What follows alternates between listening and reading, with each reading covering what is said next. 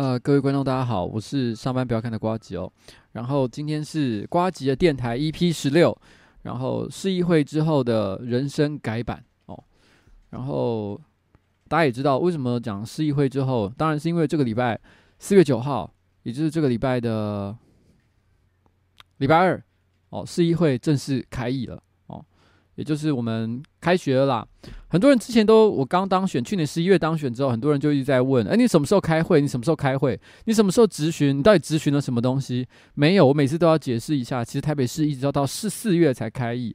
那其实有一些县市的市议会，譬如说高雄好了，高雄其实我记得他好像一二月的时候就开过临时会，不是他的正式会，他就已经预先开过临时会，所以那时候就已经有看到很多新科的高雄市市议员在质询，就是韩国瑜。所以很多人就会有个疑问，就那台北市到底在冲三小？是在是在这个休息吗？哦，也没有，只是本来每年呢，就固定市议会就是会有两个会期，第一个是在四到六月，第二个是在九到十二月。其实它跟学生的作息还蛮像的。简单来讲，一到三月就好像放寒假，然后呢，七八月是在放暑假。但是这些时间呢，也不是说真的大家都在休息啊。其实你每天都还是要上班，你有很多市议员的业务要做，只是开会的时间就是安排这两个时间而已。一年大概会开差不多两百多天左右，大概两百到两百二十天左右的时间，大概是这样吧。这个礼拜其实有有一有一，我突然想到一个还蛮无聊的小事哦，就是其实，在我的办公室里面，就是我个人的办公室里面，其实有一个成员叫彩玲，有些人可能会记得啦，就是因为他曾经跟那个。小欧一起合拍过影片哦，彩玲，我曾经跟他讲过一件事，就是我有一次有观察到哦，就我并不是有私下去跟他一起出去玩还是干嘛的，我单纯的是看他的言行、讲话的方式、穿衣服的风格，种种的因素。我有一天就突然之间忍不住问彩玲一个问题，我就说：“你是不是朋友绝大多数都是男同志？”他就说：“对。”他说：“我就因为你一看我就知道是那种每天都跟男同志混在一起的那种女孩子，就是很多 gay 蜜这样子。然后你会有一些讲话的风格受到这些男同志的影响。当时我非常语重心长的跟他说：‘我说其实作为一个你的老板或者是一个人生的前辈，我想给你一个建议，就是女孩子呢最好不要老是跟男同志混在一起。那这并不是有任何的性别或者是性倾向的一个歧视。我想要讲的是一个社会的现实，就是这些男同志呢。”大部分哦，很多人身材都保养的很好，然后呢，很多长得很帅，然后至少很爱干净，然后呢，做起事来又非常的体贴。他常常会让女孩子有一个错觉，觉得全世界的男生都是这个样子，所以导致他们非常难交男朋友。因为他们只要一看到其他的异性恋男生，就觉得他们又脏又臭，然后呢又不体贴，又恶，讲话又恶心，他们都觉得就是无法接受。我身边真的很多这种常常跟男同志混在一起的女孩子，最后都很难交到这个男朋友，就是因为这样子，因为他们对这个世界上的男生已经男人已经有了错误的一个认识。所以我那时候就跟。就跟彩玲就是特别就是提醒说，你不要再这样子了，真的对你的人生不会有帮助。这样子，然后，然后，然后，然后那个这几天啊，正好我有一个 Facebook 的算是连友吧，我跟他不熟，从来没见过当面见过面，因为也是一个女孩子，长得蛮漂亮的女孩子，至少看照片来讲是这样，因为没没见过她。那我就看到她在她的 Facebook 页面上留了一小段讯息，她就说。他就说，他可能是一个喜欢健身的女孩吧。他就说，我最讨厌一种人，就是每次哦，每次在健身的时，就是他有时候可能健完身，他可能会自己给自己拍一个动作的照片或什么之类的。他说，他每次可能拍了健身或者是运动相关的一些照片，下面就会有很多男生来留言。那个男生呢，就迫不及待的跟他指示说，你这个动作，你这个姿势哪里有问题？哦，就是你应该，呃，要往左边一点，要转过去一点，骨盆要跟着动，或者是怎么样？哦，各式各样的一些、一些、一些、一些指导。那个女生就觉得很烦，她就说：“我觉得这些男的，都只适合交配，然后呢，不适合不适合交往。原因是因为如果真的交往了的话，这些男的铁定很烦，每天都跟他讲说你应该怎么做，你应该怎么做。他觉得很讨厌这些男生。然后，然后那女的跟着讲了一句，她说：我最讨厌的哦。”就是他们还会在这些指导的文章后面附加一句：“我们都要一起变好。”然后这个女生跟着后面接了一句：“Hello，谁要跟你一起变好？”我一看到这一句的时候，我不认识这个女生，真的我从来没见过她。我一看到，我马上就觉得说：“干，又是一个每天都跟男同志混在一起的女生。”因为你知道吗？就是会会讲 “Hello” 这种说法。我真的，我觉得，我觉得完全就是 男同志的说法。我当下我真的笑翻，我马上就会跟彩玲讲，彩玲你知道吗？我就跟他讲刚刚讲这个故事。他本来前面都不懂我想要表达什么，但我一讲说 “hello”，他马上就 立刻爆笑出来说：“对，我懂，我知道你在说什么。”没有啦，我只是这样觉得啦，我就是我当时。好了，我是开玩笑，我是开玩笑的。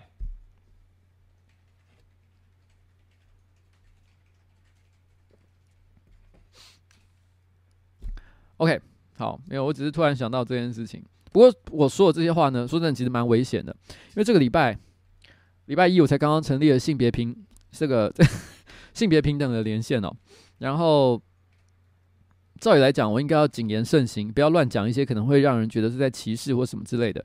所以我的同事呢，其实还都有太常常给我耳提面命，再三的告诫，叫我要注意这些言行。可说老实话，我这个人天生就是非常喜欢政治不正确的言论，我好难遏制自己去讲这些话。我在礼拜一的时候，小欧他直播，我就忍不住也讲了类似的事情。那时候就是因为，呃，其实很久以前我的直播就有讲过这件事，就是我以前曾经聊，我曾经有一次忘了在哪一次直播，我就有说，其实我个人觉得我非常的讨厌性别平权。哦，性别平等什么的，我我根本不在乎这件事情。为什么呢？因为我真的想要的是女性霸权。那女性霸权是怎么一回事呢？就是你走在暗巷子里面的时候，你会担心，身为一个男孩子，你会担心会有女孩子随时从暗处跳出来强暴你，或者是你在上班的时候，你会担心，你会觉得你的女同事都一直在盯着你的胸部看，让你跟别人讲话的时候觉得很不自在，一直要用手遮住自己的胸部。像这样的社会才是我心目中理想的社会。我想要的是女性霸权。但是当我讲完了之后，我还记得那一次直播之后，其实有很多观众就在下面留言说：“天哪！”你讲这个话真的很恶劣哦，他们是认真的这么觉得，因为他们觉得其实他们在我所描述的这个社会呢，其实只是一个男性的性幻想，但是背后还是充满了性别歧视的意味。我必须要讲一件事情，其实我当初之所以讲这件事情，其实也是带着一种反讽的意味，因为我在说的是。其实我为什么会讲这个故事，是因为我觉得很多男生其实他并不了解女生在上班的时候，或者是在日常生活的场合，其实是面对非常非常多的恐惧，是身为一个男生所不能理解的。所以我只是用了一个趣味的方式，我想要讲这个讲讲这件事情。毕竟除了身为市议员，是做市议员这件事情，我也不过才做了。Hello，Hello，我做的市议员这件事情，也不过才做不到四个月的时间。更多的时间呢，其实我自己自认为啦，我算是一个喜剧演员嘛，对不对？一个喜剧演员，我想要表达我内心的一个理念，我当然不可能正经八百的说，我一定要用有趣的方法去表达我个人的想法。所以我想这样这样说也是非常自然的一件事情吧。这个臭宝宝，你在冲三小，为什么这时候才要来？看你在玩什么？他现在是想要把我的脚架给踢下去，不要闹哦。OK，你把他玩具拿走干嘛？他就不来了。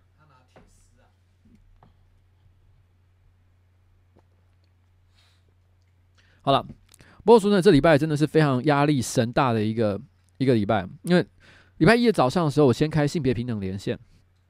然后就跟着，然后呢，下午马上又跟着开爱平网的那一个这个这个违法解雇的这个记者会。今天晚上，今天这个晚上的直播呢，没有打算要谈这些事情了哦。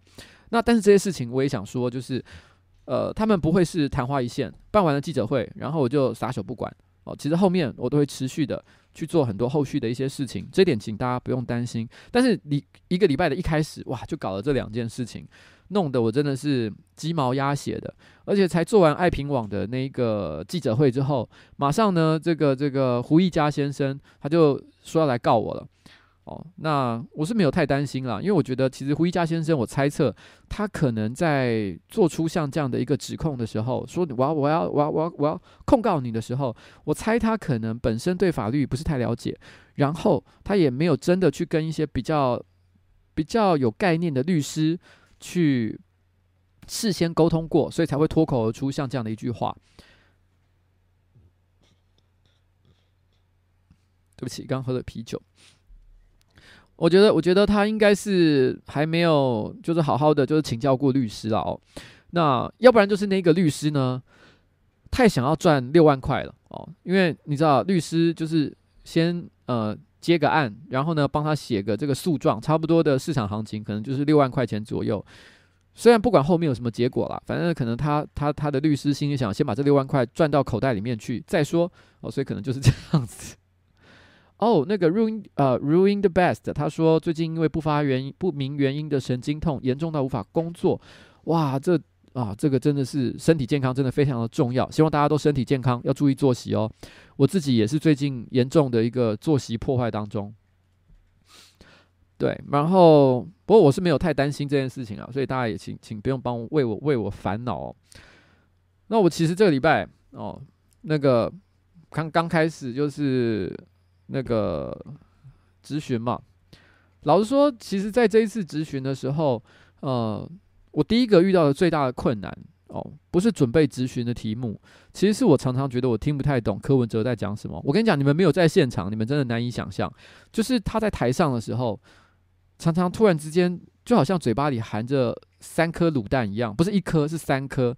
然后呢，然后用很快的速度，噼里呼噜呼噜呼噜的方式，不是噼里啪啦。我讲话很快是噼里啪啦，他讲话是呼噜呼噜呼噜呼噜。然后呢，就这样过去了。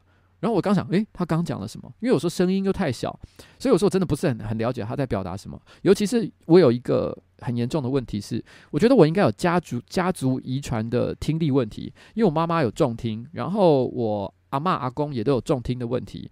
我大概在差不多三十七八岁的时候，我老婆就常常抱怨说，她跟我讲话的时候，其实我听不见。其实我的确也有发现这件事情。很多时候我不知道是个性，譬如说我常常自己就你知道发呆，然后神游太虚。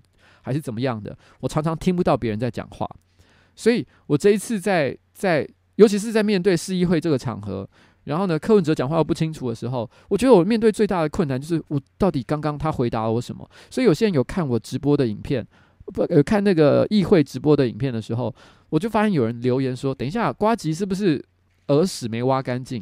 因为的确我我都一直好像没有很听懂他 在讲什么的样子。我自己是觉得有点糟了哦，这点这件事情可能接下来我要想办法克服一点。然后，然后，可是说真的，这一次的质询这样两天下来，那六十三个市议员原则上每个人都有给六分钟去发表他的意见。那但是有些市议员其实是完全没有说任何话的，他把他六分钟让给了其他人哦。那呃，所以实际上可能大概是五十几位吧，市议员哦，对这个柯文哲市长做质询。那我坦白讲啊，其实有蛮多人的质询内容并不是非常的有逻辑，也不是很有趣，所以很多时候我都看到柯文哲他就也是进入了有一点点就是就是恍神的状态。有的时候我看到他说，因为可能因为有些人会使用跑投影片嘛，我就看到柯文哲眼睛就是在看着投影片，可是因为那个出神的状态，让我有一种感觉是，你你你是不是已经不知道自己在听什么东西了？我有时候也会觉得他是不是已经进入发呆的一个状态。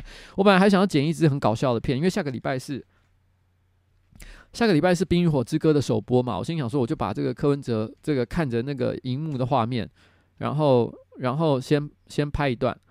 然后呢，然后旁边呢，就是配上就是别人非常没有逻辑的咨询，这样噼里啪啦、噼里啪啦、噼里啪啦，一直讲、一直讲、一直讲。然后他一直看、一直看、一直看。然后呢，最后镜头转过来，这边当然是剪接的了哦，就是看到那个、那个、那个电脑荧幕的画面正在放那个《冰与火之歌》最后一部曲这样子。我本来想说，因为我真的觉得哇，如果我在台上的话，我在听这个话，我真的可能会觉得我在我到底在冲三小。不过这个礼拜，我想最。夯的话题吧，我想并不是市议会开议啊，市议会开议算什么？这么无聊的一件事，谁想要谁在乎这件事情啊？然后，我想最大的事情应该是这个吧？哦，是这个，那个，诶，是这样吗？还是这样？这样，我也我也忘了，应该是哪一个手势？反正是一个有一点看起来有点猥亵、有点怪异的一个姿势哦，手势就是黑洞哦，黑洞这个话题，哇，真的，那个那个。那个大家真的是非常的，不知道为什么，就是非常的投入啊。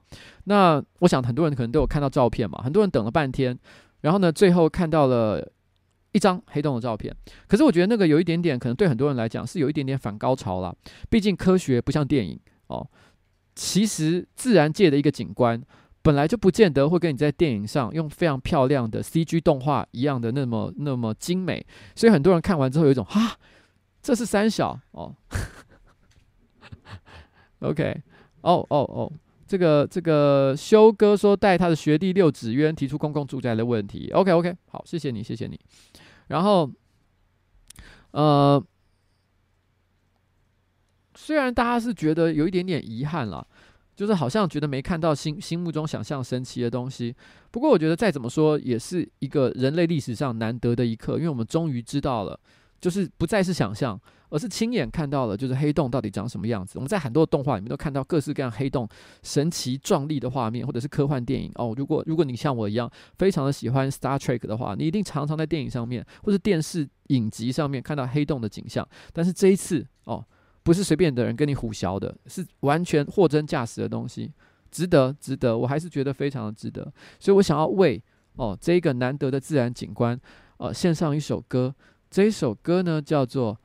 Ladies and gentlemen, we are floating in space. 绅士与淑女们，我们现在即将漂浮在太空之中。Ladies and gentlemen, we are floating in space.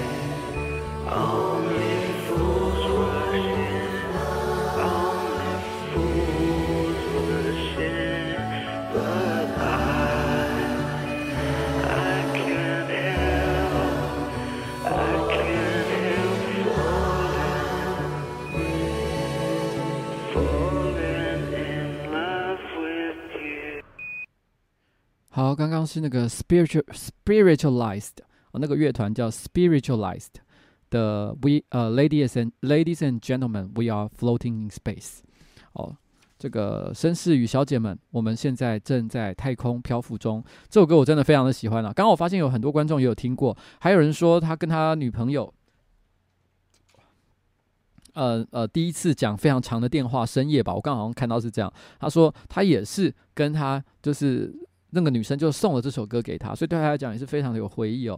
然后，呃，那个，呃，刚刚有一位无名记先生，他问我说：“这个、这个、这个 T 恤还有没有在卖？”哦，我身上这一件，这件 T 恤的确就是我之前在竞选的时候，呃，如果有就是捐献，就是给我的这个竞选经费的话，那他其实都有收到一些我的算是赠品吧。的其中之一个项目，就是一个我当时的一个竞选 T 恤。我记得竞选 T 恤当时应该有四五个不同的版本，那每个人可能会抽到的呃版本是不一样的。像这一件其实有白色也有黑色的版本，另外还有一些其他的的的设计，但是。呃，我们目前是没有任何再版的计划了，有剩下一些些，但是因为大概剩下一箱左右，然后有好几次我我有办一些实体活动的时候，我的助理都有问说，我们要不要带到现场去卖，还是怎么样的？我跟他说不要啦，因为我觉得如果拿去卖的话，会给人一种我们好像在在在敛财一样的感觉。虽然我们只是单纯的想要基于环保因素，不希望让它就是。就是好像一直堆在那里，最后就腐烂掉，总是要物尽其用嘛。但是我心里就觉得说，拿去卖真的是不太好，所以我现在就把它摆在办公室里面。所以如果有人正好就是因为某些原因可能来开会，他看到他觉得很喜欢，那我可能就随手送他一件这样子，有点像这样的一个感觉吧。所以大概只剩一点点了，而且现在好像。S 号的应该是都没有了，大概都剩下比较大号的。可是很有趣的事情是，因为我发现有女生来的时候，她们都很喜欢要 XL 号，并不是要 S 号。原因是因为她们是想要把它拿来当睡衣穿。因为毕竟啊，我说真的，我觉得在我个人呃经营上班不要看这段时间，我观察了很多网红去卖这个周边商品，很多人卖衣服，像 Wacky Boy 什么的。我后来发现了一件事情，其实最好不要做个人的头像的衣服，因为大部分的人只要看到那种东西，不管你有多喜欢你，譬如说我有多喜欢瓜吉，你叫他把瓜吉的脸穿在身上。他心里还是有点抗拒的，因为实在有点太好笑，感觉有点智障，所以，所以最好是不要做这种个人色彩这么鲜明的东西，除非真的我已经爱你爱到一个不可思议，不然的话，哎呦，我忘了把那个那个音乐那个声音关掉。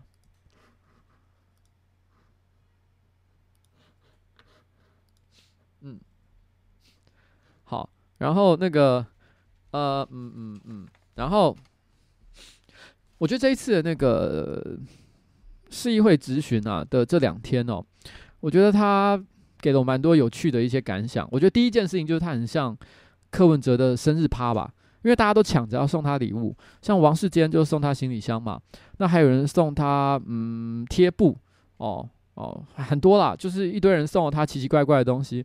我觉得柯文哲可能也蛮蛮困扰的，因为他好像。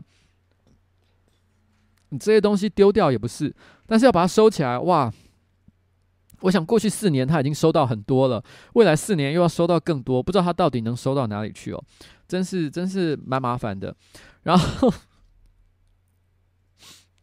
然后那个。呃，开场第一个送他的就是王世坚嘛。其实市议会开议的前两天的的流程是这样的，就是理论上是柯文哲先进行大概一个小时左右的施政报告。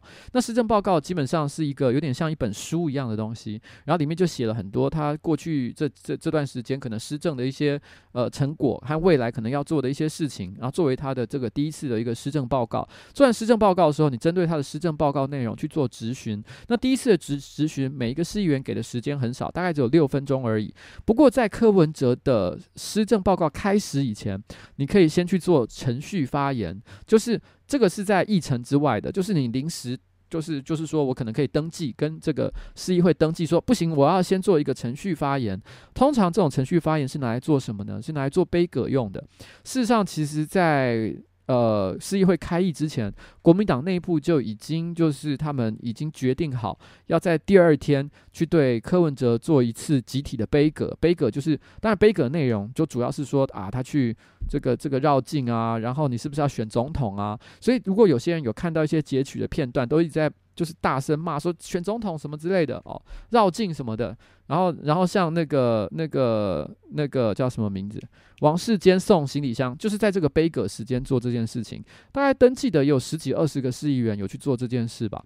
但我的观察是这样啦，国民党的大部分就是比较资深的市议员都非常踊跃的去做这件事情，比较年轻的就没有没有去在这个时间点去做表现这样子。那那。呃，民进党党团没有集体做杯葛的动作，但是有个一些个人还是有做这件事情。譬如说像像王世坚哦，王世坚当然不会错过这个机会，一定会做这件事情。他每次都是要要要比赛谁最有梗嘛哦。其实这一次真的很多人做一些奇怪的事情了，还有还有还有看到一个市议员拿了那个庙的寺庙，就是跋杯啊，那个跋杯的东西叫什么？就叫杯吗？我不会讲，反正就说柯文哲，你是不是要选总统？哦，然后柯文哲当然就没有说我会选嘛，那他就说好，你不讲是不是？没关系，我现在跟神明跋杯，然后就拿杯在这边跋，哦，然后一跋，哦，就是有有杯有杯嘛，然后就说你看神明说你会选哦，嗯，其实那个时候我还记得同一天东森新闻哦有说要采访我，就是在市议会开议的前一个小时。然后呢，市议会就要采访我，然后他我就问说你要采访什么题目？他就问第一个题目就是说我想要问你觉得柯文哲会不会选总统？我那时候就直接跟他拒绝说，我不会讨论这个问题。你可以访问我其他的事情，我会回答，但柯文哲会不会选总统这件事情，我是不会回答的，因为我觉得其实事实上，在我当上市议员的这四个月里面，我从来没有一次公开讨论这个问题，我也没有去讨论什么。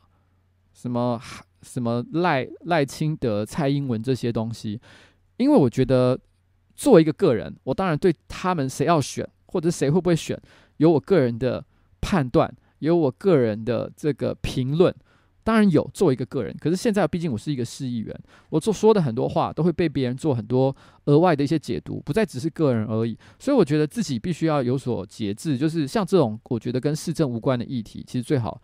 少谈，所以我其实并不喜欢谈这样子这样子的东西，那我就拒绝谈这个话题。那那那那一天，那个我的助理就跟我讲说，你要不要登？就是因为大家都跑去杯葛嘛，你要不要也去登记一下程序发言？然后你就程序发言的时候，你就轮到你的时候，你就说，我希望大家可以冷静，然后不要一直在问一些无关的问题，怎么样怎么样怎么样？那我就跟跟我的助理讲说，我干嘛做这件事情？就是因为我讲了。他们也不会听啊，他们还是会继续背歌。那我跟大家讲说，大家不要浪费时间，但实际上就是我浪费了大家另外一个六分钟。那这种行为也太白痴了吧？我只不过是想表现一下，就是我我我我跟别人不太一样而已。我觉得这件事情也就不用做，反正这样这个这个事情就这样就好了嘛。然后然后那一天就是气氛，其实我我其实一直有个很很奇妙的感觉，就是其实，在正式开议之前。其实大部分的市议员，就是我们互相在讲话的时候，我都可以觉得大家也都蛮有礼貌，也都很和善。可是，就是上课钟一打响，哎，上课钟一打响，就是这个市议会真的很有趣。当要开会的时候，他会打跟那个呃中小学。上课的时候一样的钟响，当当当当当当当当，真的，我听到第一次听到的时候，我整个傻眼，就，哎，居然有这种钟声啊！然后，但是一打响那个钟声，那个礼貌和乐的气氛就立刻不见了。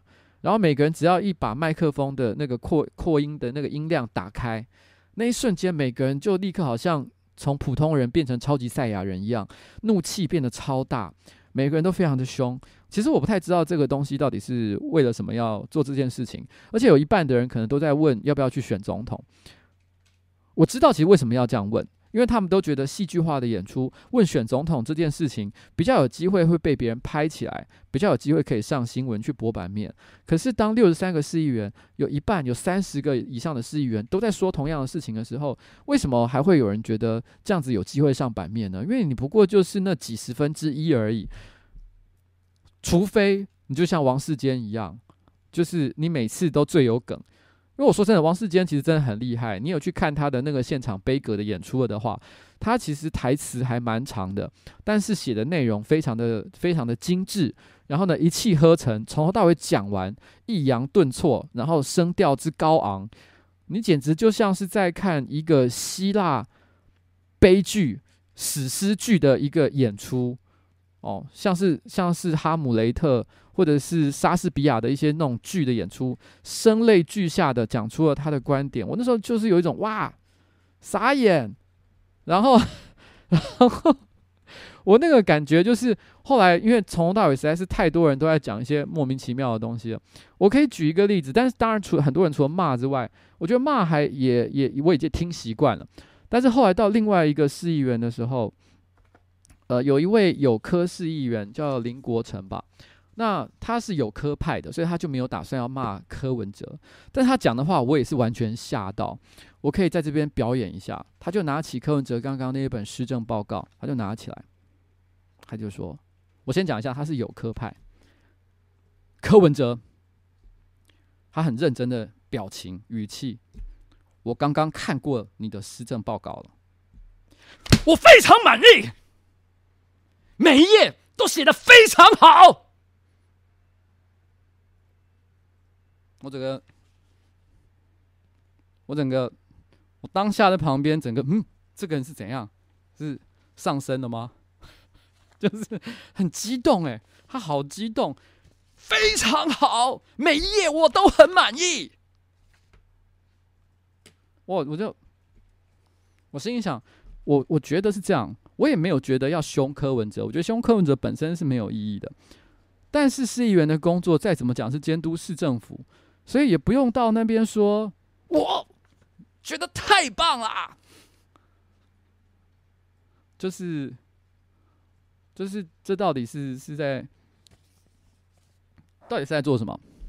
但是我说真的，因为因为很多人的问内内容问问问的内容实在太没有营养了。但我觉得最没有营养的，就是我本来以为已经就是我已经看到了第一天我结束，我觉得我已经看到了所有最底线的东西了。但到了第二天，我就是一边跟呃助理开会，因为我们下个礼拜还有很多的事情。然后呢，一边助理开会，一边在旁边开那个，因为其实，在每一个，其实这点我也要跟大家科普一下。其实很多人常常会在看别人的咨询影片的时候，都会说：“诶，为什么其他的座位空荡荡的？是不是大家都没有在好好上班？”其实并不是这样，因为。我先讲，我不能保证每个人都跟我一样，但是事实务上来说，的确别人在质询的时候，大部分的市议员都不会坐在自己位置上的，因为其实每一个市议员在这个市议会都有自己的办公室，办公室都有即时的转播系统，它比线上的那个你们看到的那个市议会的转播画质还要好，还要清晰，然后呢，都会有一个专用的大荧幕，就直接投影在这个这个。这个呃，议员的办公室里面，所以大部分的议员呢，如果他没有去做一些奇怪的事情的话，正常的情况是，别人在质询的时候，他就回到他的办公室里面去，跟他的助理。一边看别人的咨询内容，一边讨论，就是啊，那我接下来可以怎么样？未来我可以如何做？这一题他讲得很好，那也许我们也可以跟他们做一样的事情，可以去找他合作。其实就是在讨论像这样的事情。其实我也是在做这样的事情的时候，我一边听着别人在讲，然后一边我们内部在开会，因为接下来还有其他的咨询部门咨询要做嘛。就在开会的时候，我听到了一个我完全无法想象的内容，就是。就是我先要再次强调，这个我现在讲的情况是在台北市议会里面，哦，不是立法院，也不是任何其他的地方，是台北市议会。然后有一个国民党的市议员，他就突然之间问柯文哲说：“柯文哲，我问你，民进党的全名是什么？”哦，他就问他，民进党的全名是什么？第一个他是国民党的市议员，第二个柯文哲也不是民进党的，所以我不太知道他为什么要问这个。不过不管，柯文哲也是这样。想了一下，就说民主进步党啊，然后这个国民党市议员跟着问，所以是不是代表民进党特别重视民主的精神？然后柯文哲觉得，因为柯文哲怎么讲都不是民进党党员嘛，他无法代替他们回答这个问题，但他可能还是勉强，就是我那时候听不太清楚他讲了什么，他可能也是说了哦，可能吧，大概是吧，类似像这样的回答。然后那个人跟着就继续问了，所以柯文哲、蔡英文跟赖清德。他们延后党内初选的时间，是不是违反了民主的精神？哇！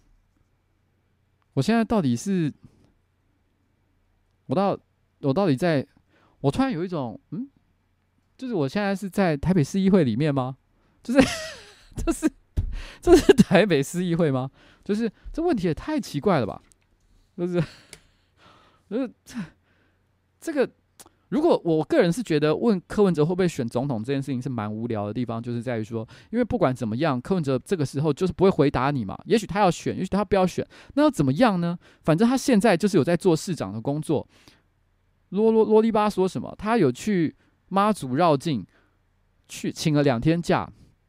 但说老实话，柯文哲我相信。大家摸着良心讲，都知道他平常上班时间也都是蛮勤劳的，早上七点到晚上十一点，可能都还在上班。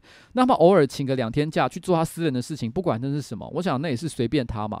然后，然后，而且更重要的事情是，其实我在市议会也上班了三个多月了哦，然后我也算蛮常去的。但坦白讲，很多市议员我一次都没看过。当然也可能是就是我运气不好没遇到了，但我真的不相信每一个市议员有每天好好的准时来上班，所以在这样的前提之下，我不太知道为什么大家都很质疑，就是你为什么请两天假？这个 大家先问一下自己好不好？然后，但是这些都算了哦，这些都算了，就是你质疑他这些事情，我都觉得还有点道理哦。毕竟柯文哲要不要选总统这件事情，也许会影响到未来市政的一些施行。问这这个问题虽然无聊，可是我觉得他有他的道理存在。可是为什么要问民主进步党的核心价值是不是这个民主的精神？这个 我我我我我我是不太懂了，就是这逻辑真的是非常奇怪诶。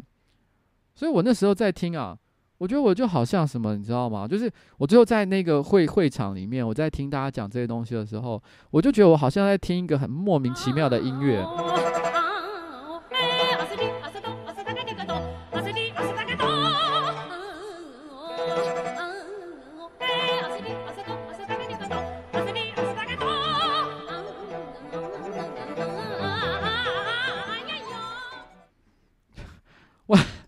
我真的有一种不知道自己就像是这样，你知道吗？你刚刚不知道我在你在听什么音乐，对不对？我觉得我在会场的时候就像是这样，就是我不知道我在听大家，我就不知道大家为什么在讲这些东西，我不知道在讲什么。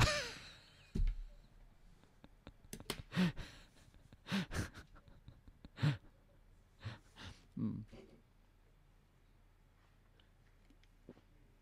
，OK，然后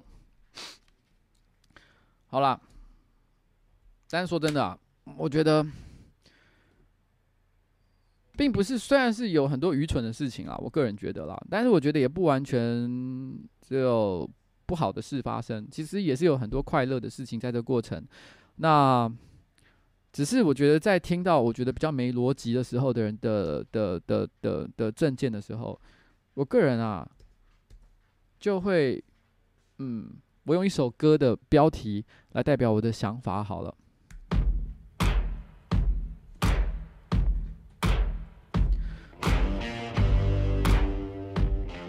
这首歌呢叫做《Do I Wanna Know》，我真的想知道这些事情吗？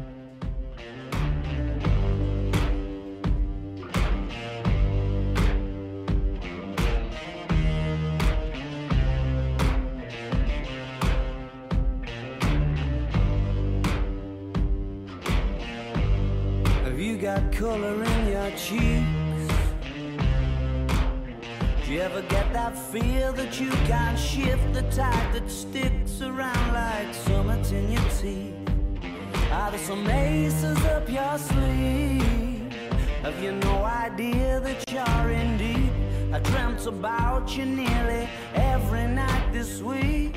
How many secrets can you keep? Cause there's this tune I found that makes me think of you somehow when I play it on repeat until I fall asleep, spilling drinks on my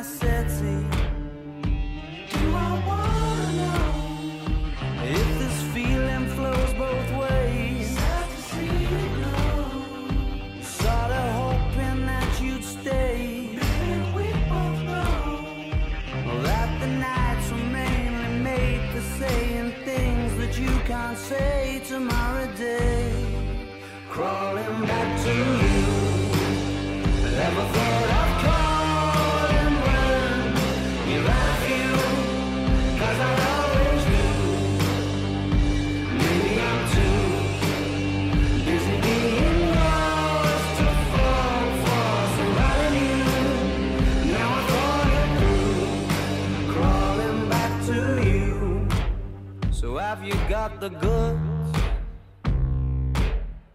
Been wondering if your heart's still open, and if so, I wanna know what time it should. Simmer down and poker up. I'm sorry to interrupt, it's just I'm constantly on the cusp. I've tried and to kiss you. But I don't know if you feel the same as I do. But we could be together if you wanted to.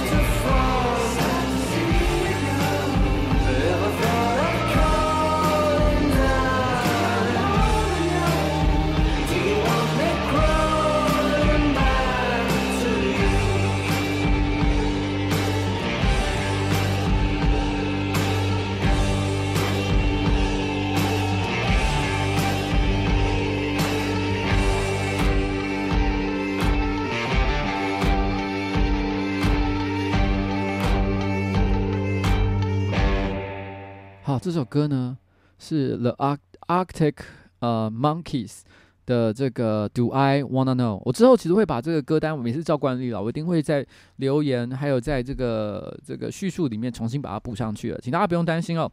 然后意思就是，我想知道这些事情吗？No，我其实不想知道。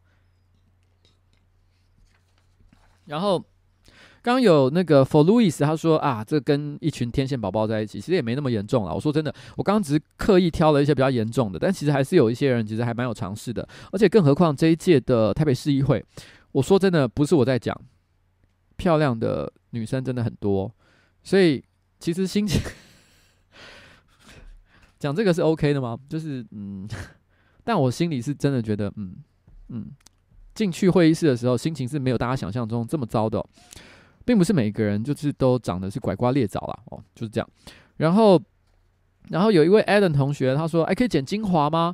诶，我这边想要讲一下这件事情，就是说，第一个，我觉得如果真的要剪精华的话，哇，精华太多了，我不知道怎么怎么怎么抽选这个素材，因为奇葩真的还蛮多的。但是，但是我觉得不剪精华原因不也不是素材很多的原因，是我坦白讲了，我今天只是直播上随口说说，而且我尽量不太，呃。不太做那种地图炮式的那种，还有或者是非常针对性的那种那种攻击。我尽量讲的东西还是我觉得基于客观上大家都可以认同的一个事实去说，不要加上太多主观的啊。其实也是有，我还是有加上。但是我觉得，其实如果我真的要把这个精华剪得很有趣的话，我势必一定会加上非常多主观的剪辑，然后再加上自己个人的一些观点，这个东西才会有趣。可是你要想，你们看的是很有趣，可是我可是每天都要面对这些人。那如果说我这我的这种这种态度这么的这么的夸张了的话，我觉得以后大概连讲话都很困难了吧？所以这个这个是太尴尬了，我不太能做这件事情。然后。但是当然的，我自己是跟我自己公司的团队的人是这样讲，这不表示说其实我我就是因循苟且，或者是觉得害怕了不敢接臂或什么的，并不是这样，而是说我觉得其实有的时候，其实你也都我讲了，我刚刚讲这些事情。大家其实，在直播上都看得到。然后呢，大家其实过去可能也早就观察到这个事实，所以它并不是什么真正的什么揭弊。我只是单纯的把大家已经知道的事实，又再更戏剧化的表现出来而已。我觉得这个东西没什么太大的价值。但如果我真的有发现了什么可以一击必杀，砰，就我讲出来干，我就可以打死一个人。有这么严重的事情的话，那我就不会有任何的客气，我就会直接把它讲出来。但前提是要有这样的事情啊，对啊。这种事情铁定不是什么避车弯吃炸鸡这种这种这种事情，这种这种事情杀不死人的，好吗？然后祝福祝福事务所提到，就是说，就是这是我的期初考而已，就是说，毕竟只是第一次咨询，后面还是要非常的注意，这点我知道的哦。后面还是要继续的努力的做功课，没有这么的简单。那那个你的影片的留言我也都有看哦，我最后刚刚看的时候是有九百多则吧？哦，真的也太多了吧？有啦，我会去看了，好不好？我刚看到有观众正好他在讲，他说觉得徐立信质询的不错。我先讲一件事情，我没有觉得他质询的不好，可是我对于他为什么要质询这件事情，其实我有一点讶异。嗯，徐立信呃质询的什么议题呢？他是中正万华区的市议员，然后他质疑的内容，他是先用可能 GoPro 或者是一些比较小型的摄影机。然后呢，可能隐用隐藏的方式，然后他把他带到了万华的小巷子里面去。那万华的一些小巷子，一些特定的几个小巷子，本来就会有一些揽客、拉客，笑点呢怎么样哦？一千五要不要什么之类的？他去那个地方，他拍下了这些，呃呃，从事可能性交易行为的人的女性的影像，然后接下来还走进了一个茶店，然后呢，跟老板。就是可能谈价钱或者什么之类的，然后质疑市政府说，就是哎，为什么你们没有好好的去扫黄哦？那像这个茶店就直接就是在派出所对面啊，你们为什么没有去处理这个问题？我觉得这个，嗯，该怎么说？他的利益我觉得也是良善的，然后呢，在法律上来说，就市议员的职责来讲，也没有任何的问题。可是徐立信他其实是也是万华出身嘛，然后我记得他在选举的时候也曾强调，他个人过去是贫穷哦，从底层出生的一个小孩。如果他今天是在万华长大，也是贫穷的出身，为什么他不能理解其实底层生活的辛苦？因为坦白说，呃。我觉得在万华讨生活的这些人，如果因为你知道性性交易这个行业，其实它本来就牵涉到很多的问题，嗯，不管是道德上的问题，或者是剥削哦，性剥削，或者是说嗯，甚至产生很多治安的问题或什么之类的。但其实万华区这一带的。刚好是在这一个色色色情产业当中的，算是已经是最底层了。他们是过得最不好的那一群人。很多人之所以沦落到这个城这个地方来工作，都有很多不得已的一个理由。那当然，也许大家都会说啊，这都是人生的选择啊，你也可以去7-11那边打工啊，或什么之类。这个我不不想讨论那么细啊。但我要说真的，大家生活都蛮辛苦的。那一旦做这件事情，其实也会对他们的生活造成很大的影响。我没有法，我先要再强调一件事情：学历性的的的的质询，我觉得完全合法，哦，合合乎逻辑。市议员做的工作本来也也是可以去做这样这样的一个质询，可是我内心啊，要站在我个人的立场，这是非常主观个人的立场，我其实并不支持这个质询的内容。那那嗯。而且其实呃，那个可能大家不知道一件事情，就是童仲彦他他退选之后，因为他个人的问题，他自己个人违法了嘛，他他退选了之后，他其实有公开表示过啊，反正我退选了，我没办法选了嘛，所以他其实总他就主动跟他的选民讲说，那我现在我个人就改支持徐立信，你们把票投给徐立信好了。那站在一个现在自称金色力量，然后呢，在推动性性专区，然后性产业合法化的的这个童仲业的眼中，哇，他我不知道他会不会哭出来啊？因为徐立信的这个开春第一炮的质询内容，直接就是在说，你去给我抓这个万华的这个色情产业，哇，这个跟童仲彦当当时想的应该是不太一样吧？对啊，我我是觉得是这样啦。那我先讲，我也没有觉得童仲彦一定是对的或是好的，他他本身自己违法的很多麻烦，他自己，然后呢家暴各式各样的，他自己也需要好好的反省，好不好？然后呢，徐立信可能就是一个非常好的好人，然后有正义感。我觉得这件事情呢，其实其实我觉得这个社会在讨论很多议题的时候。很容易就是一定会要分一个很清楚的一个立场，就是你是好人，我是坏人，或者是怎么样，然后所以你你的意见就一定是对的，我的意见就一定是怎么样哦，是好的或者是错的。其实有的时候不是这么简单的一件事情，但是我单纯的只能说，所以我对于徐立信提出像这样的质询主题，我只能说，我个人觉得有一点点遗憾，就是我没有想过他会拿这个题目，而事实上来说，其实这一次中正万华的市议员。不只有他提扫除呃呃黄色或者是留音或者是色情行业议题，我记得郭昭言还有一些其他人都有提类似的事情。那那我个人啦是在自己的办公室里面听到这些咨询内容的时候，我内心是有一点点难过的，因为我可以预期就是接下来。可能在万华地区当地的可能一些，我觉得一些人啦，可能会过得就不是很好，因为都你都被这样讲了嘛。那难道难道市政府不处理吗？难道要装死吗？不可能啊！哎，好了，那那我我只能说，就是我是真的有点难过，所以。所以，所以，嗯，所以，因为既然聊到这个话题，所以我想，我想帮这个这个，呃，徐立信啊，帮万华，帮所有在这个社会底层，然后挣扎求生的人，然后点一首歌，这首歌是郑怡农的《酒店关门之后》。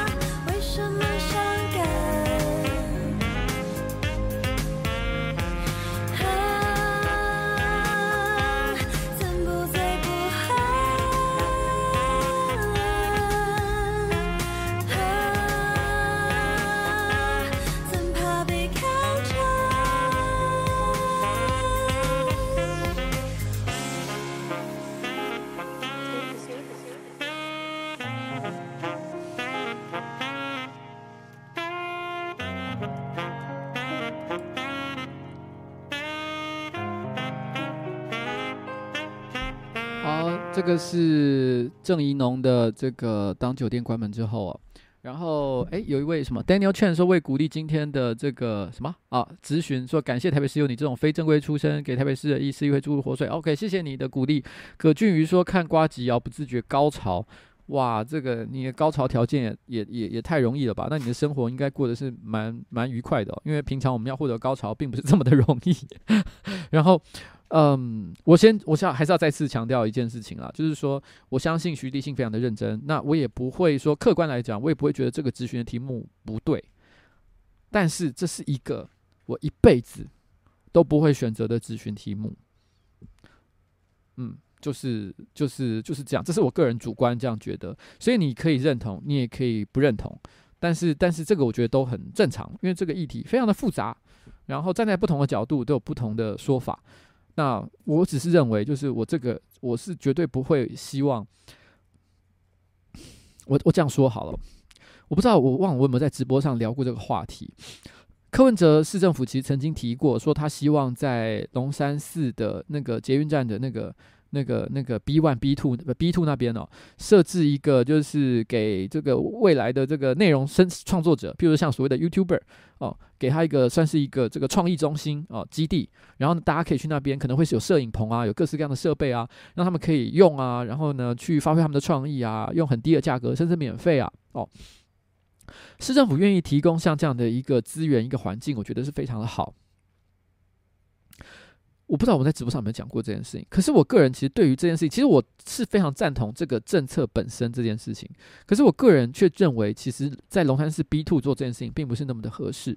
原因是因为，如果你有去过龙山寺的捷运站的 B one 的话，你就知道，其实 B one 现在是一群老人聚集在那里。那些老人呢，那边有很多的水果店，然后那些老人平常就会住坐在那个水果店里面，他们的桌上都会摆一张白纸，然后他们可能点一杯饮料。就在那边，可能是一个果汁什么的，他就在那边坐一个下午。然后那个白纸是拿来干嘛的呢？其实他是在签赌。如果你今天真的想要把龙山寺的地下室给发展起来，你就一定要改变 B one B two 的文化。因为如果今天你是还是维持现在这个状态的话，年轻人不会想要去那里，它的使用可能就不会变得像现在这么的活络。然后，然后。可是你一旦要改变龙山寺的捷运站的 B one B two 的文化，就表示你要把什么？把那些迁赌的老人全部赶走。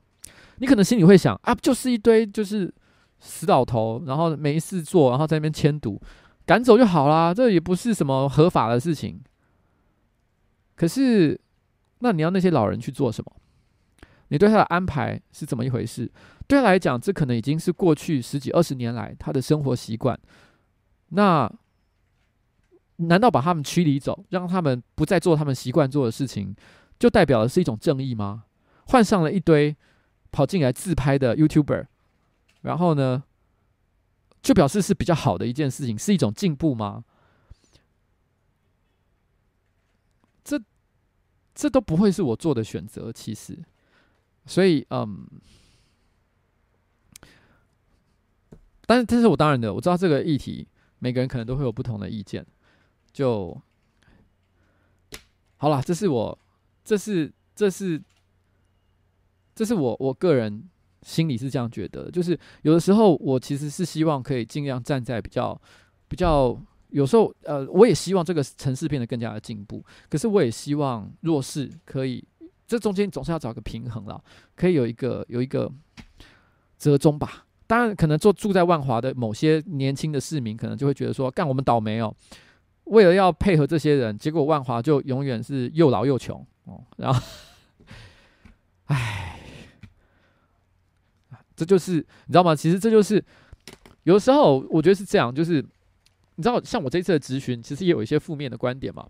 那负面的观点，可能他们就会拿一些他们可能看过的一两页报告，或者是一两则新闻，然后就会来指责说：“哎，我觉得你做功课不够。”我可以跟你讲，我可以跟你打包票，所有你觉得你有看到的东西，我绝对都有看。我们的字我没有看，我的团队也有看，我们都读过了。可是很多时候。你知道很多资料本身它的数字或者是观点其实是互相冲突的。你对于市政的议题上，其实你最终都会发现，其实不管站在哪一个立场，你都会发现有他对的地方，也有他不对的地方。做人就是这么难，你最后只能选一个。你也可以不选，你知道不选也是一种选择。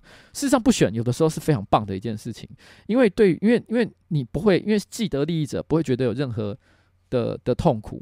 然后，然后呢？那些受苦的人，其实他们也都，反正他们也慢慢在习惯当中，所以反而他可能大家都觉得不变就是最好的改，最好的一件事情。改变大家都会觉得很痛苦，不管往左边走还是往右边走，都会有很多很很大的反对，很大的声音。可是当你想要做一件有负责任的政治决定的时候，你就一定要往左边还是往右边走？你只能选一条路，你不可能心里还想着说啊，没关系啊，这样也可以，那样也行，没有这种事情的。所以我只能说，在市政议题上，我一定会有一些选择，跟你不一样，跟柯文哲不一样，跟徐立信不一样，这是一定会发生的。但不见得是因为我觉得你很蠢，或者是我的我的判断不正确。或者是我不够用功，我只是希望跟大家讲这件事情了。然后，其实，其实，在这一次的咨询，呃，我们这礼拜其实是预先准备了十二个题目，那就是十二个可以问的题目。其实我最后只有问一题，事实上本来是六分钟，你大概就是只能问一题。我们准备十二个，只是就是。看到时候，因为这为了两个状况，一个是本来就希望准备多一点，大家最后去讨论出一个可能最好的一个选项；另外一个状况是因为毕竟我们前面还有很多很多其他的市议员嘛，搞不好我本来想要问一个题目，可前面就已经有人讲了，那我就不要讲重复的嘛。可是我后来是觉得有一点点多虑了，因为我准备了十二个题目。没有一个人前面有问，因为他们都在问选总统的 事情。我觉得我真的想太多了。然后，可是那十二个题目，我们本来可能是选，本来一开始内部团队是觉得要选可能某一个可能 A 题目好了，我们要问这个题目。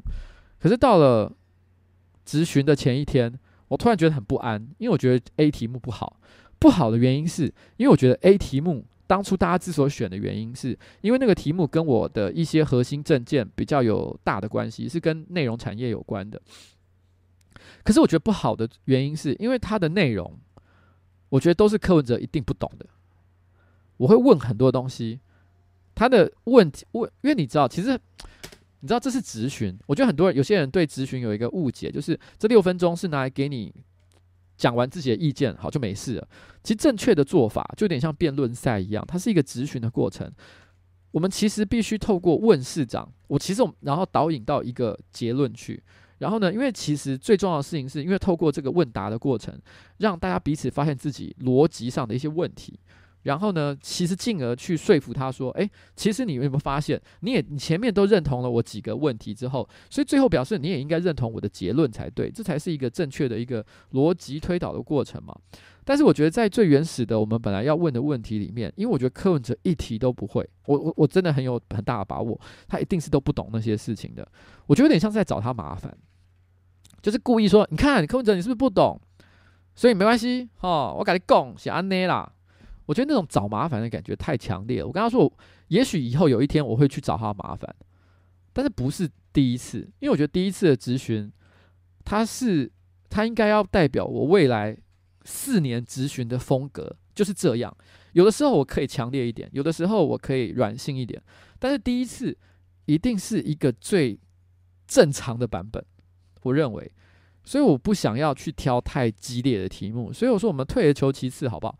所以，我后来我们讨论，我们后来其实花了一天的时间讨论这件事情，然后最后才决定了一个题目，而且那个题目本来已经写好了问答流程，可是我觉得不满意，所以又重新修过了一次它的逻辑，所以花了很多时间。所以大家虽然看这六分钟看起来好像好像很简单，但其实我花了一天的时间，逼大家坐在办公室里面跟我一起讨论，然后就是。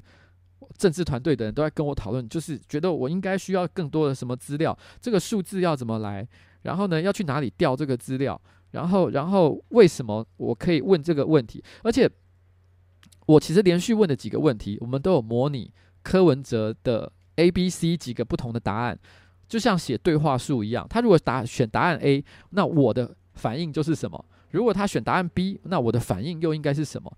其实我们是有写了一个像这样的剧本，其实是非常复杂的一件事情。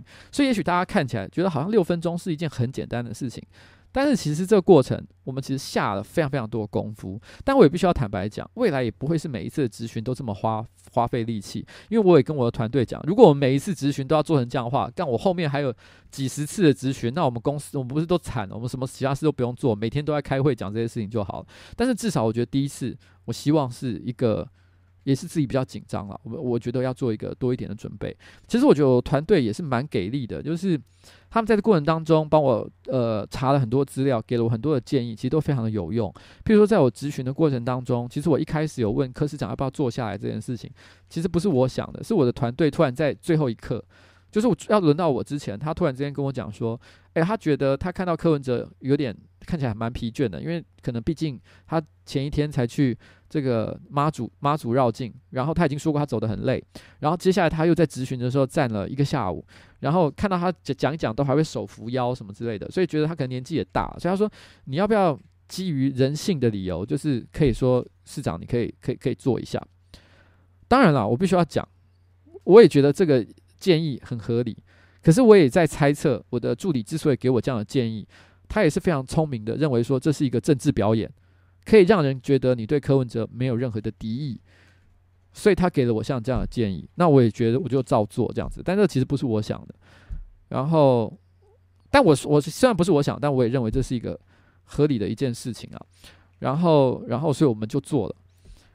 那那其实这个团队其实是给我蛮多的支持，帮助了很多的事情。然后，呃。呃，虽然说我觉得有一些、有一些、有一些市议员的表现，我个人是觉得我不太能理解，但是有一些市议员其实在这个过程当中其实蛮可爱的。我不想说，其实六十三个市议员其实会对我很不友善的，在最近这一阵子啊，已经几乎是没有了。我觉得大家看到我其实都蛮客气的，然后蛮有礼貌的，都会对我点头、打招呼，然后主动跟我聊天。其实我觉得我不会感觉到有什么太多，因为我已经不觉得有太多的敌意这件事情。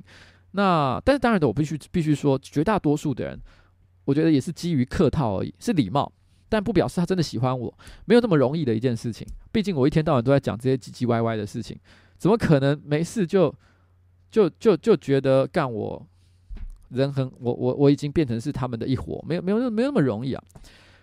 但呃，我今天第二天，因为今天已经没我的事了，哦，所以我其实只是去会场看别人的咨询。然后，因为今因为我昨天就已经咨询完了，那今天我记得是下午有有一个有一段时间是轮到杨靖宇啊，杨靖宇是那个士林北投的一个市议员，他也是今年刚选上。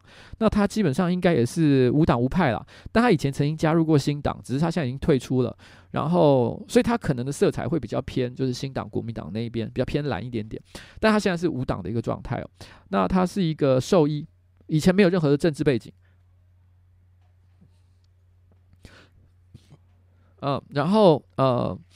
然后他在质询之前，快要轮到他之前，就下一个就是他了。他经过我的旁边，他就问我一个问题，因为你知道，所有的市议员在质询的时候，前面都有一个麦克风，然后那个麦克风，当然他不可能随时都是开的状态。然后，因为你你如果随时都开的状态，那你在下面随便做什么事情、讲什么话，立刻都会广播出去，这样不是很好笑吗？所以一定是有讲话的时候才会打开嘛。那他因为没有人知道那个，因为我们我跟他一样都是新科市议员。坦白讲，第一次要讲的时候，我们两个都有一个共通的问题，就是，所以我有我要按什么按钮吗？还是会有人帮我按？其实我不知道。可是我第一天咨询的时候，因为我我其实已经有事先找好了一个看起应该是要让这个麦克风就是启动的按钮，因为我已经稍微研究过了，我觉得就是这一个这个按钮，我准备好要按，然后呢，轮到我咨询的时候，只是我一到我咨询时间的时候，我发现它灯自动亮起来，就是那个按钮的灯自动亮起来，所以我想它其实是有别人在帮我控制这件事情，所以我后来才知道说，哦，原来我不用自己去按啊。那我也是当天才知道这件事情，因为毕竟是第一次嘛，我也没有去问别人。可是杨靖宇他可能有一点紧张，所以他就经过我的时候就忍不住问说，诶，我可以问你一下吗？他有点害羞。杨靖宇是一个兽医，然后年纪比我大很多，应该现在有五十几以上了吧，比我大了十几岁。然后是一个对我来讲也是一个长辈啊，然后年纪真的是也有很多的工作经验这样，可是他用一种有点害羞的态度走到我旁边说：“等一下轮到我直播的时候，这个麦克风我要怎么开？”我马上就跟他讲说：“你不用担心啊，就是等一下你你要轮到你讲的时候，人家会帮你开。”他说：“哦，是是是，好好好，好紧张哦。”他这样跟我说，你知道那一瞬间，你知道我有个感觉啦。就是，我觉得虽然是很无聊的一件事，可是我觉得那个感觉就好像是在你知道，也是新生开学，你跟一个同样是新生的人，然后呢有一些像这样的一个交流，我觉得那一瞬间，我觉得他应该是真的有把我当朋友，就是因为他没有问别人，他来先问我这件事情，他觉得我是港铁，所以虽然有年龄上的一个差距，然后可能甚至于政治理念也不尽相同，可是可是他觉得说。在这一刻，他可以问的人就是我，所以他跑来找我问这件事情。后来因为那个时候轮到他的时候，差不多应该是三点钟的时间。可是三点我是预定要回办公室去跟其他的同事继续开会，所以我就没有在现场听他的的的咨询。但是我在轮到他之前，我走过去，然后拍他的肩膀，跟他握手说：“我觉得你会讲得很好，你要加油。”然后，嗯，就是。尽管啦，就是这是一个，这是一个对我来说，这真的是很像新生开学，就是我有一种好像还是有交到朋友的感觉，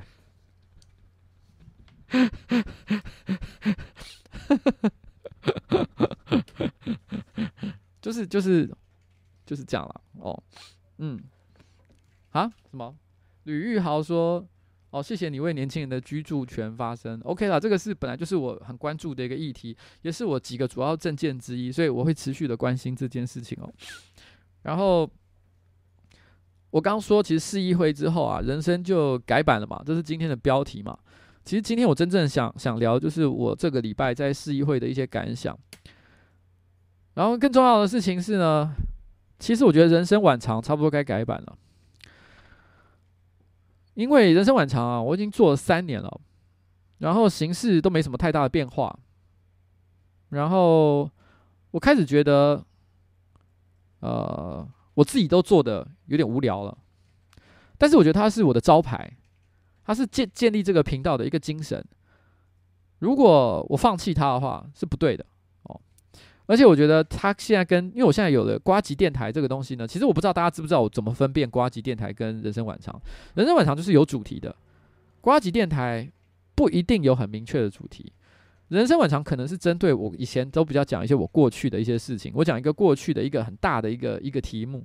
但是于是呢，电台有点像是在讲我最近发生的事情，就是闲聊漫谈，像今天的谈谈的可能几乎都是我这礼拜去市议会的事情，哦，有点有点像这样的一个感觉。但是我觉得很多人最近比较喜欢呱吉电台，呱吉电台流量最近都比较高，我觉得那是因为其实电台听起来比较轻松，比较愉快，很多人是把它当成是一个陪伴的效果。那有的时候人生晚长可能重量感太太强了，可是我觉得。既然电台是一个让人觉得轻松放松的时刻，那我觉得我应该把放松轻松的这个感觉再加强。然后呢，人生晚长就应该再做一个改版，然后做一个完全不一样的一个设计，让大家可以明显的感觉到电台跟人生晚长的差别，并且让人生晚长的优点可以可以更加的明显。所以我觉得，其实接下来我应该会呃花点时间去思考，就是人生晚长怎么把它做得更好。然后应该会发生在，呃，可能四月底，我我我们上班不要看搬家之后，呃，新的办公室、新的直播环境，我应该就会重新调整人生晚长的做法啦。嗯，大概是这样吧。哎，其实我觉得人生啊，真的是很漫长的一件事情。然后我在刚刚呃。我觉得我刚刚说我要跑来拍影片的时候，没有人认识我的时候，我觉得我身边可能有一些人蛮觉得我莫名其妙的，都几十岁的人了，还自以为可以可以可以有人喜欢还是干嘛，会有人想看我的东西，但是最后真的还是有人看，像现在这些观众，谢谢你们。然后然后我想要选市议员，很多人都觉得我选不上。然后我说，我选上了市议员，很多人就觉得干你一定不会好好做，你会做的很落赛，会做的很烂。但是我觉得我也花了三四个月的时间证明，其实我从来都没有偷懒，每一件事情我都做的很认真。如果你希望我要做选民服务，我有做。我其实像爱平网非法解雇劳工、非法解雇劳工的案件，其实在过去一个月里面，我们接触了非常多，不只是这个，还包括包括之前的一些社工的案件。但是因为他们其实本身并没有打算要大张旗鼓，他是透过协调会解决的，所以我这边就没有特别去拍影片，然后呢去揭露这件事情，因为因为这个是我觉得当事人也不太希望让大家都知道的一件事情。选民服务我没有没有没有随便去做，我还是认真的在做这件事情。我也在质询的工作上尽可能做了所有的功课，我觉得我该做的功课。我觉得我会用未来的四年证明，其实我我其实并没有浪费大家的时间，浪费大家的选票。四年之后，我跟着要做什么？其实我也有一些初步的想法。人生真的是非常历程漫长的一件事情，要花很多的时间去不断的去达成很多的目标，证明自己。它就像是跑一个。你知道没有终点的一个马拉松，非常长的一个漫长时间的一个战斗，所以最后今天我放一首歌，叫做《一万个小时》。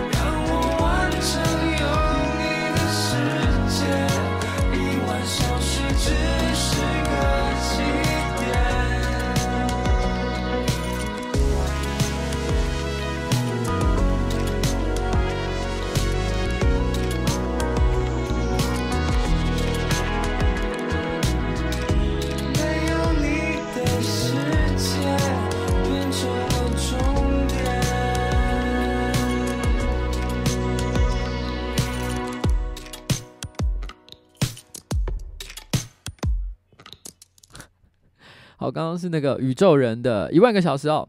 然后那个刚回答几个问题哦。刚刚有人问，第一个这个 T 恤上面的人脸是什么？其实一开始就讲过，这我啊，就我本人啊。然后 这我本人的 T 恤好不好？有人问说会不会再继续监督大巨蛋？废话，我前几天不是还有 po 一篇文，上上个礼拜、上上礼拜吧。都审会我有去啊，三月底的那个都审会我有去。然后其实老实讲。大巨蛋其实，在这一次的那个质询，其实也有好多人去提了哦，有好几个市议员其实有提到这个议题。可老实说，都审会其实我觉得就是个蛮重要的一个监督事件。都审会就是负责，就是确保它目前的安全哦，就是就是大巨蛋目前的建设上是不是符合安全的一个标准的一个审查的一个会议。现场会聘雇一些专家到现场来，然后呃，市府聘雇的专家，然后去去去研议哦，它目前安全的一些问题。那其实市议员是可以到现场去关心的，但是现场其实也只有两个人去，一个就是我，一个就是林亮君啊。不过上一次的都审会，其实巧芯也有来了哦。然后，然后呃，我都不知道这些关心这个巨蛋的，嗯，你们怎么没有来？哦，就这样，所以我还是会关心这个议题哦。我突然发现我忘了回答一个问题，因为这个问题我其实我应该回答一下。虽然我本来希望就 ending 在刚刚非常快乐的气氛就好，但是我发现我忘了回答这个问题，我觉得有点对不起，对不起我的搭档哦，因为有人提到我的伙伴是苗博雅这件事情。那苗博雅这一次的质询，他质询了大概三个题目吧。那这三个题目，坦白讲，我个人认为是这样啊。他咨询的题目，很多人都觉得很不爽，因为觉得可能政治的立场特别的明显哦。然后呃，可是我必须要说，我不认为咨询这些问题。有什么不对？我觉得他也是可以去询问的一个问题，不管你觉得他好或不好。但我觉得问题的本身其实是 OK 的。我当初之所以选择跟苗博雅合作，其实有两个很简单的原因。第一个原因就是，其实我们在很多社会议题上的立场，我们其实是相同的。那所以我觉得我们本来就有合作的空间，而且我觉得他本身也是一个呃，也是一个有能力的人。那他本身，所以我觉得其实跟他合作对我来说并没有什么不好。虽然我必须要说，他这一次选择咨询的题目不会是我想要选择的，但是我觉得我也不会说你不可以去问这个问题，我不会觉得这个问题没是是是不能不能被问的哦。就这样。那其实其实像我记得还有人就留言说啊，你为什么不去选跟高嘉瑜一组？其实我觉得这问题也蛮奇怪的，因为因为不是我想不想的问题啊。事实上，我想啊，我其实有问过高嘉瑜啊，但是我觉得高嘉瑜有一个让我小小的有点不满意的地方，但没有到不开心啊。哦，就是其实，在一月开始，我就问过他很多次，你要不要跟我同一组？他如果一开始就跟我说不要哦，我不适合，我们不适合在一起，那我就会，我也不是一个呃呃男，就是我也不会一直苦苦苦苦的追求他，但他从来不给我正面的答案，他只会说啊，我好怕民进党的的民进党的中央会不开心，他跟党外的人去组组质询组，怎样怎样怎样怎样的，可是他总是表现一副就是，可是我想，可是我怕人家骂。那我就说，那你可以考虑一下哦。啊，我每次问他都是一样的答案啊，就是要或不要，你就讲一下嘛。那后来一度我本来都放弃了，心里想说啊，不要就算了哦，没关系哦，不勉强。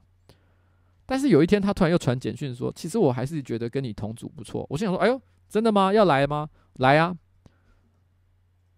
结果隔了一阵子，我问他，他就说啊，我好怕被骂。我说干你，你是想怎样？高嘉宇，你。就，我就，